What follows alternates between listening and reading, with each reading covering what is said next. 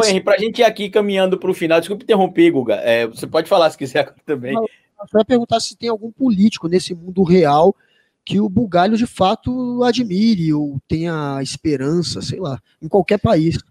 Olha, assim, tem, tem, é, admirar não, mas eu acho assim, eu posso dizer, por exemplo, que a Angela Merkel, por exemplo, é uma, é uma política de direita, né? Ela é do Partido Cristão lá.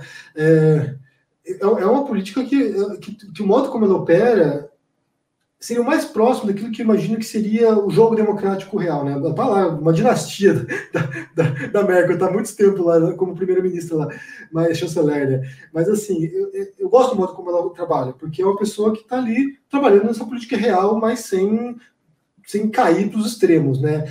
Um outro exemplo que a gente viu agora recentemente é a Jacinda, Jacinda Ardern, da, da, da, Nova Zelândia, né? Alguém que, que serviu de exemplo, de referência no modo como ela lidou com a pandemia também, com o coronavírus, e é, e é alguém quando teve o atentado, por exemplo, lá em Christchurch, foi alguém que unificou o país e repudiou o atentado, alguém que, sabe, que está disposta a mostrar que a política não precisa ser, sabe, nem, nem na gritaria, nem nos ataques pessoais, e nem e que, que democracia pode funcionar.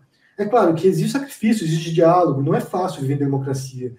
Do mesmo modo que é muito pior viver em autoritarismo, mas é, é complicado, a política é complicada. Tem gente que, é, por exemplo, assim, aqui na Espanha, agora você tem uma coalizão de partidos de esquerda. Eu gosto do Pedro Santos, eu acho que é um político interessante. É, assim, ele é o primeiro-ministro aqui.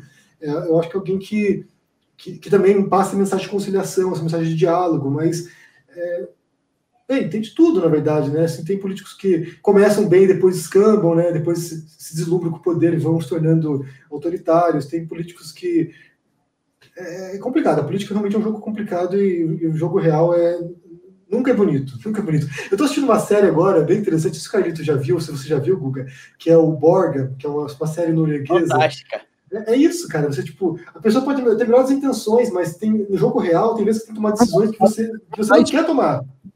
Não dá spoiler, que agora eu quero ver. É não, fantástico. Não, é muito boa. É uma, é uma mistura. Você vai ver que ele, a, a, a, tem uma personagem tem o tipo Steve Bannon dela lá também. É muito bom, muito bom, muito bom mesmo, muito bom. Fantástico. É o Netflix? Tem na Netflix, tô na Netflix Tem. assistindo. O Henry é bom indicar série, viu, Google? Ele me influenciou para assistir o The Boys também, gostei pra caramba. The Boys é muito boa. The Boys é, é bem, é bem pesada também, é bem, é bem forte o negócio. Beleza, Bug, Bug, como é que é o nome? Borgen. Borgen. B-O-R-G-E-N. Borgen. Tá, vou atrás. Não é uma série nova, não, mas é incrível, né, Henry? Como é que ela narra o presente muito bem. Eu acho que ela é de 2012, 2013, se não me engano, né? Eu acho que essas séries políticas, geralmente, tipo House of Cards, o que tem aquele outro West Wing, eles mostram justamente isso, né? Como é difícil, como, como você tem que. Porque assim, cara, a gente tem que pensar, a gente tá, um país como os Estados Unidos, são 320 milhões de pessoas lá. Cara, tem todo tipo de interesse, cara. Tem todo tipo de. Alguém que chega no poder tem que aprender a driblar aqui uma série de interesses conflitantes. Para você se manter no poder, você tem que fazer pactos, você tem que trair as pessoas muitas vezes. Então, assim, é um jogo sujo, é um jogo, é um jogo maquiavélico mesmo, no sentido de que você, para se manter no poder, você tem que estar disposto a, a fazer umas degolas metafóricas aqui, umas degolas, tem que às vezes sacrificar alguém. É, é, um jogo complicado, é um jogo complicado. Eu fico até, fico até, acho até engraçado quem idealiza, né? Ah, se a gente fizesse tal coisa, a gente viria no mundo ideal. Não existe mundo ideal, cara. O mundo real é isso, é isso aí, é, é, é um mundo selvagem. E é bom você tocar nisso, porque acho que essa questão da eleição do Joe Biden comprova o que a gente está dizendo aqui há muito tempo no trabalho que a gente faz na internet, no seu canal ou no meu canal. É, o meu candidato favorito não era o Joe Biden nos Estados Unidos, eu queria que fosse o Bernie Sanders.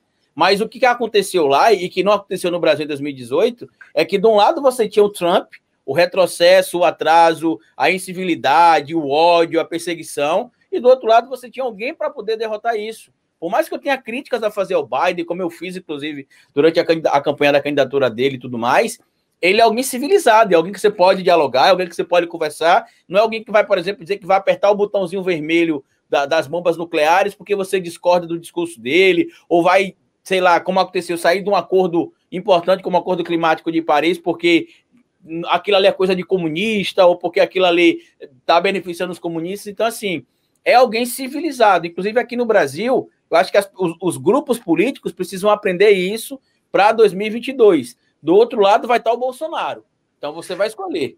E outra coisa, Carlito, mesmo se fosse o Bernie Sanders, vamos supor que o Bernie Sanders houvesse sido candidato democrata e houvesse vencido a eleição. o cara também não pode fazer tudo também. É assim, é um grande erro achar que o presidente vai chegar lá e vai, agora mudou tudo, agora eu vou fazer aqui, vai virar uma só democracia. Só não vai virar. O cara, o cara tinha lá quase a maioria, não sei como é que tá agora no Senado lá. É, tipo, ele vai ter que enfrentar uma oposição enorme no Senado dos republicanos, vai ter que enfrentar uma oposição enorme na Câmara, na Câmara dos, dos Deputados equivalente lá. Então, assim, cara, é um jogo complicado, é um jogo complicado. Eu até ia comentar aqui uma, uma situação. Ah, o Obama quando você vê um pouco sobre a trajetória do Obama no governo lá, né, ele era alguém que queria retirar as tropas do Afeganistão e do Iraque. Ele queria fazer isso. Só que, só que ele entendeu que se ele fizesse isso, aquela região que eles invadiram, né, que o Bush mandou invadir, se eles retirassem as tropas lá, ia virar o um caos, ia virar, sabe, ia desestruturar totalmente, totalmente a região, ia virar um caos, ia virar uma guerra civil. Como virou, na verdade, se você vê o Estado Islâmico ali, ele surge nesse caos, né? O Estado Islâmico é uma cria da invasão no, no Iraque. Então, assim, se, tirar, se retirar essas tropas, ia, ia sabe, gerar uma instabilidade total na região. O que, que, ele faz? Ele é obrigado a botar mais tropas lá. E essa é uma decisão que ele se arrepende enormemente, porque assim, pô, ele não tinha que fazer. E o próprio, o próprio Trump também era alguém que queria retirar as tropas. Se você ler o livro do, do Bob Woodward, que fala sobre o Trump, o primeiro ano do Trump, ele queria acabar com a guerra no Afeganistão e no Iraque. Ele não podia fazer isso. Porque era o mesmo problema, se ele retirasse as tropas lá, cara, se desestabiliza totalmente. Eles destruíram a estrutura estatal da região, eles destruíram o Iraque. Se eles tiram as tropas do Iraque, vai ter uma guerra de clãs ali, uma guerra tribal ali, os caras vão se matar.